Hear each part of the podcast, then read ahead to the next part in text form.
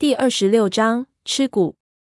干尸的眼睛已经完全干缩，只剩下两个黑洞洞的眼眶，嘴巴不可思议的张大住，露出残缺的牙齿，整个脸部因为脱水变形，呈现出相当狰狞的表情，让人不敢正视。而从他的牙齿可以看出来，这具干尸并不是猴子，而是如假包换的人。老痒呆了一下，说道：“这是怎么回事，老吴？”你刚才不是说是只猴子吗？这这摆明了是人啊！我结巴道：“我我也不知道。刚才我打猎那面具，我看到那的却是只猴子，还是指黄毛的大猴子。这这真把我搞糊涂了。”我说着就想探头过去，看看是不是因为光线的关系，看走眼了。梁师爷忽然摆了摆手，让我别碰尸体，自己小心地站直身子。将他手里的面具翻转过来，我看到面具后面嘴巴的位置，竟然有一个拳头大小、犹如蜗牛壳一样的螺旋凸起，上面有一个小洞。梁师爷把面具对着自己的脸比划了一下，转头对我们道：“这面具好像得张着嘴巴才能戴。”老养奇道：“张着嘴巴，那不是嘴里像塞了个呼吸器一样，多难受啊！”我看到干尸的样子，嘴巴张得很大。对梁师爷说：“难不成这块瓜牛壳里有什么蹊跷？你砸碎了看看。这些面具都是藏到这些猴子的肉里的，嘴巴、眼睛都遮住了。他们肯定有其他方式来进食和看东西。”梁师爷用自己的钢笔插入那个洞里，用力一撬，瓜牛壳就碎裂开来，露出了里面一段类似于螃蟹脚的东西。梁师爷将这东西扯出来，发现是一条从来没见过的虫子。已经变成化石状，如果稍微一用力，就会断成几段。看来这面具不会是自愿戴上去的。梁师爷皱着眉头说道：“不过这东西的确是人造的。你们看面具里面的纹路，和树上的双生蛇大致相同，肯定和铸造这棵桐树的人有关系。”老痒将面具接过来，饶有兴趣地看了半天，说道：“这条应该就是西周时候的老虫子。”说不定现在已经绝迹了，难怪我们不认识。哎，你们看，这虫子好像只有半截。说完，他看了看我们，问道：“另半截到什么地方去了？”这条虫子蜷缩在面具嘴巴部分的突出空腔里。按照这么说，这条虫子另一半所在的地方只有一个。我想到这一点，下意识的往干尸的嘴巴里看去，果然看见在黑洞洞的大嘴里。另有半条虫子附在舌头的位置上，干枯的虫体一直插进尸体的喉管里，不知道进入了什么器官。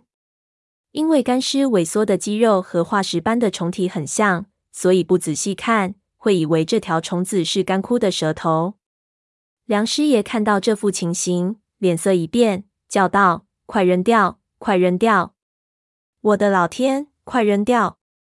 这面具可能是活的。”说完，他就一掌拍了过去，将老杨手里的面具打落，面具飞速坠入黑暗之中，撞在枝桠上面，啪的一声，摔得粉碎。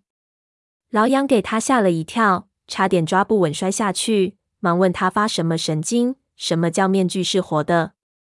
梁师爷咳了一声，似乎很懊悔的样子，又是挠头又是皱眉头，说道：“在下真是惭愧，怎么就这么笨呢？早先怎么就没想到？”这桐树，这祭祀方法，摆明了就不是咱们汉人的东西。哎，我真是蠢货，蠢到家了！你他妈的瞎掰什么啊？老杨火了，什么蠢货？和面具有什么关系？有什么话直说好不好？梁师爷摆了摆手，说道：“不是，你耐心听在下说，这事情我还得从头说起。不过怎么说好呢？”那还得从刚才咱们说的血祭的事情开始。原来血祭这种祭祀方式，在西周时主要是用在少数民族的祭祀活动中。当然，那个时候的少数民族和我们现在的完全不同。这些民族大部分已经消失或者融入到汉族中来了。大规模的血祭在汉族正史中并没有记载，但是在一些少数民族遗址中有零星发现。可惜由于语言文字的失传。没有更为详细的资料，而少数民族的祭祀圣地都是非常神圣的，不仅有人把守，并且还会由祭师施下某种艺术，以保护自己的神不受骚扰。在少数民族传说中，施法的过程非常的神秘。这种艺术流传到现在，给神化成了小说里无所不能的古术。梁师爷又说，古术自魏晋南北朝那时候起分了一分，到宋代又是一分。秦之前的蛊术非常厉害，简直和现在的超能力差不多。但是所有的蛊都是由虫而起，蛊术在那个时候就叫做敏虫术。这些戴着面具的猴子和干尸。诡秘莫名，可能就是这种远古蛊术的产物。他曾经听说过一种蛊术，叫做吃蛊，可以将人变得非常有攻击性。而现在藏在面具背后嘴巴位置空腔里的那种深入喉咙的虫子，可能就是古老的吃蛊原型。这种虫子也许可以影响动物或者人的神经系统，攻击外来的陌生人。所以，当我将他们的面具击碎之后，那只猴子就恢复了本性。开始本能的远离我们。吃蛊能够在宿主的体内繁殖，等到宿主死亡之后，他们会依附在某个地方，比如说这种面具的空腔里，等待着下一个宿主的靠近，然后通过某种方式寄生过去。这具干尸说不定就是当时在这里狩猎的猎人，不走运碰到了休眠状态的吃骨，结果中了招，被这种古老邪术给害了。当然。这种东西完全没有记录可循，也不知道是不是真的。不过面具之中藏有虫子，且深入人喉，是不争的事实。这绝对不是一件平常的事情，要小心防备。听到梁师爷这么说，我起了一身的鸡皮疙瘩。其实，在来之前，老爷子给我的资料里面也提到过相似的事情，但是当时我只是草草看了看，心说这不是和美国电影的桥段一样吗？没想到还是真的，想不到老美的科幻片还得借鉴我们老祖宗的技术，真不知道该说光荣好还是惭愧好。转头看去，诡异的干尸仍旧一动不动挂在那里，惨白的面具似笑非笑，似乎正在等待我们靠近。老杨脸色有点难看，犯了嘀咕，问梁师爷：“你说的也太恐怖了，那如果给这吃蛊附上了，马上扯下来总没事吧？不会有啥隐患吧？”梁师爷说：“我也没中过，吃蛊很难解。我想要是给附上了，绝没办法简单的扯下来了事。这种事情，咱们还是预防为主。这些干尸，我们尽量别靠近了。太叔也是从这里掉下去的，他这样的老江湖，估计总不会是失足，要小心一点。”老痒皱了皱眉头，想说什么，又没出口。我就问他。照着现在这样子，还要爬多长时间？如果上面全是这样密集的枝桠，估计累死也到不了顶。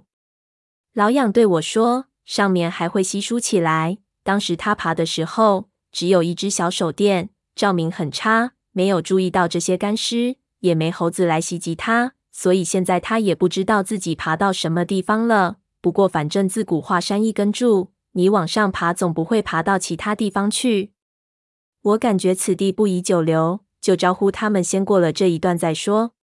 和梁师爷一起的还有一个胖老板，此人大有可能在我们上面。要是给他先到了顶上，就麻烦了。要是埋伏起来，我们三个说不定就会死得不明不白。老痒说：“说的有道理，你等一下，我打一发照明弹，看看上面有什么埋伏没。”说着，拿出信号枪，对着上方笔直的开了一枪。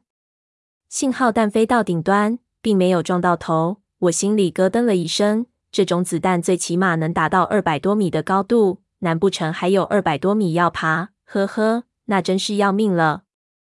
信号弹烧了起来，向上看去，果然在往上不远的地方，枝桠又稀松了起来。想不通为什么要这么设计，而且从下面看上去，二百米的范围也不是无法目击，我还是可以看到一些东西的。虽然无法说出那是什么，信号弹落下来，老杨注视了一段时间，说道：“看样子那胖广东老板没埋伏在上面，说不定就太叔一个人活着进到这里来了。毕竟外面那棺材正不是那么好挨。那些是啥东西？”